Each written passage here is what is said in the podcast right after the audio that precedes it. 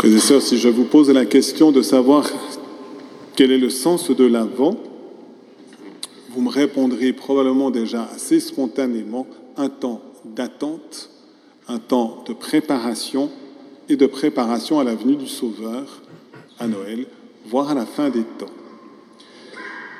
Si je vous posais la question de savoir quelle est la spécificité du temps de l'Avent 2022, vous seriez peut-être plus emprunté.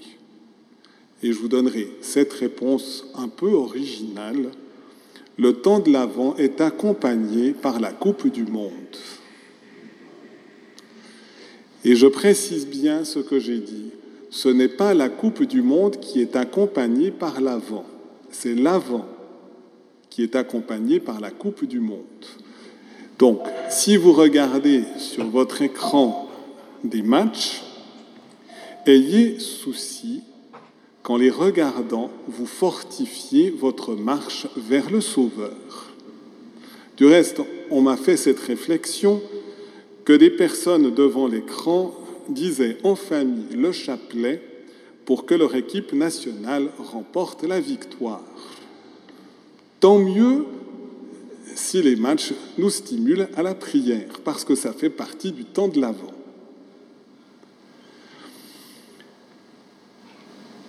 J'ai aussi dit hier qu'il était absolument impossible de gagner la Coupe du Monde s'il manque un ballon. Du reste, on ne peut pas non plus la perdre s'il manque le ballon. Et de la même manière, si nous voulons vivre intensément notre temps de l'avant, nous ne pourrons pas aller vers le Sauveur s'il nous manque le Saint-Esprit. Et donc nous avons à invoquer le Saint-Esprit pour que nous puissions vivre notre vie chrétienne. Aujourd'hui, je me suis fait cette réflexion. Les joueurs, pour pouvoir jouer à la Coupe du Monde, doivent être sélectionnés. On regarde leurs compétences, L'abbé Sylvain aurait peut-être pu être sélectionné s'il n'était pas devenu prêtre parce qu'il m'a dit qu'il était un excellent joueur de football. Mais il a fait un autre choix. Et Jésus aussi fait des choix. Il a choisi l'apôtre André. Il ne l'a pas choisi en raison de ses compétences. Il l'a choisi gratuitement. Et il l'a choisi pour qu'il demeure auprès de lui. Il l'a choisi pour qu'il devienne son disciple. Et il l'a choisi pour qu'il soit envoyé pour annoncer la bonne nouvelle, le mystère de Jésus. Et dès le début, Saint André s'y est employé.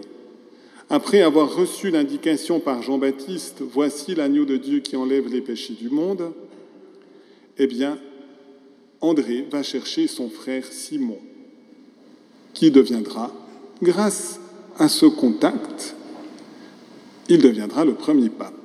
Pierre, sur cette pierre, je bâtirai mon Église. Bien sûr, il ne viendra pas le premier pape d'abord en raison de Saint André, mais en raison de Jésus. Parce que Jésus, en changeant son nom, lui donnait aussi une mission. Mais on voit justement l'importance d'accueillir le mystère de Jésus et de le transmettre. Et c'est aussi le fait de chacun d'entre nous. Nous ne pouvons pas véritablement être disciples de Jésus si nous ne voulons pas faire de notre prochain un disciple de Jésus. Dans la mesure où nous comprenons que Jésus nous sauve en nous aimant, en nous purifiant de nos péchés, en nous sanctifiant, et que pour cela, il a offert sa vie sur la croix, si nous avons saisi cela, nous savons que c'est le vrai aussi pour tous. Et par conséquent, le témoignage de notre vie est essentiel.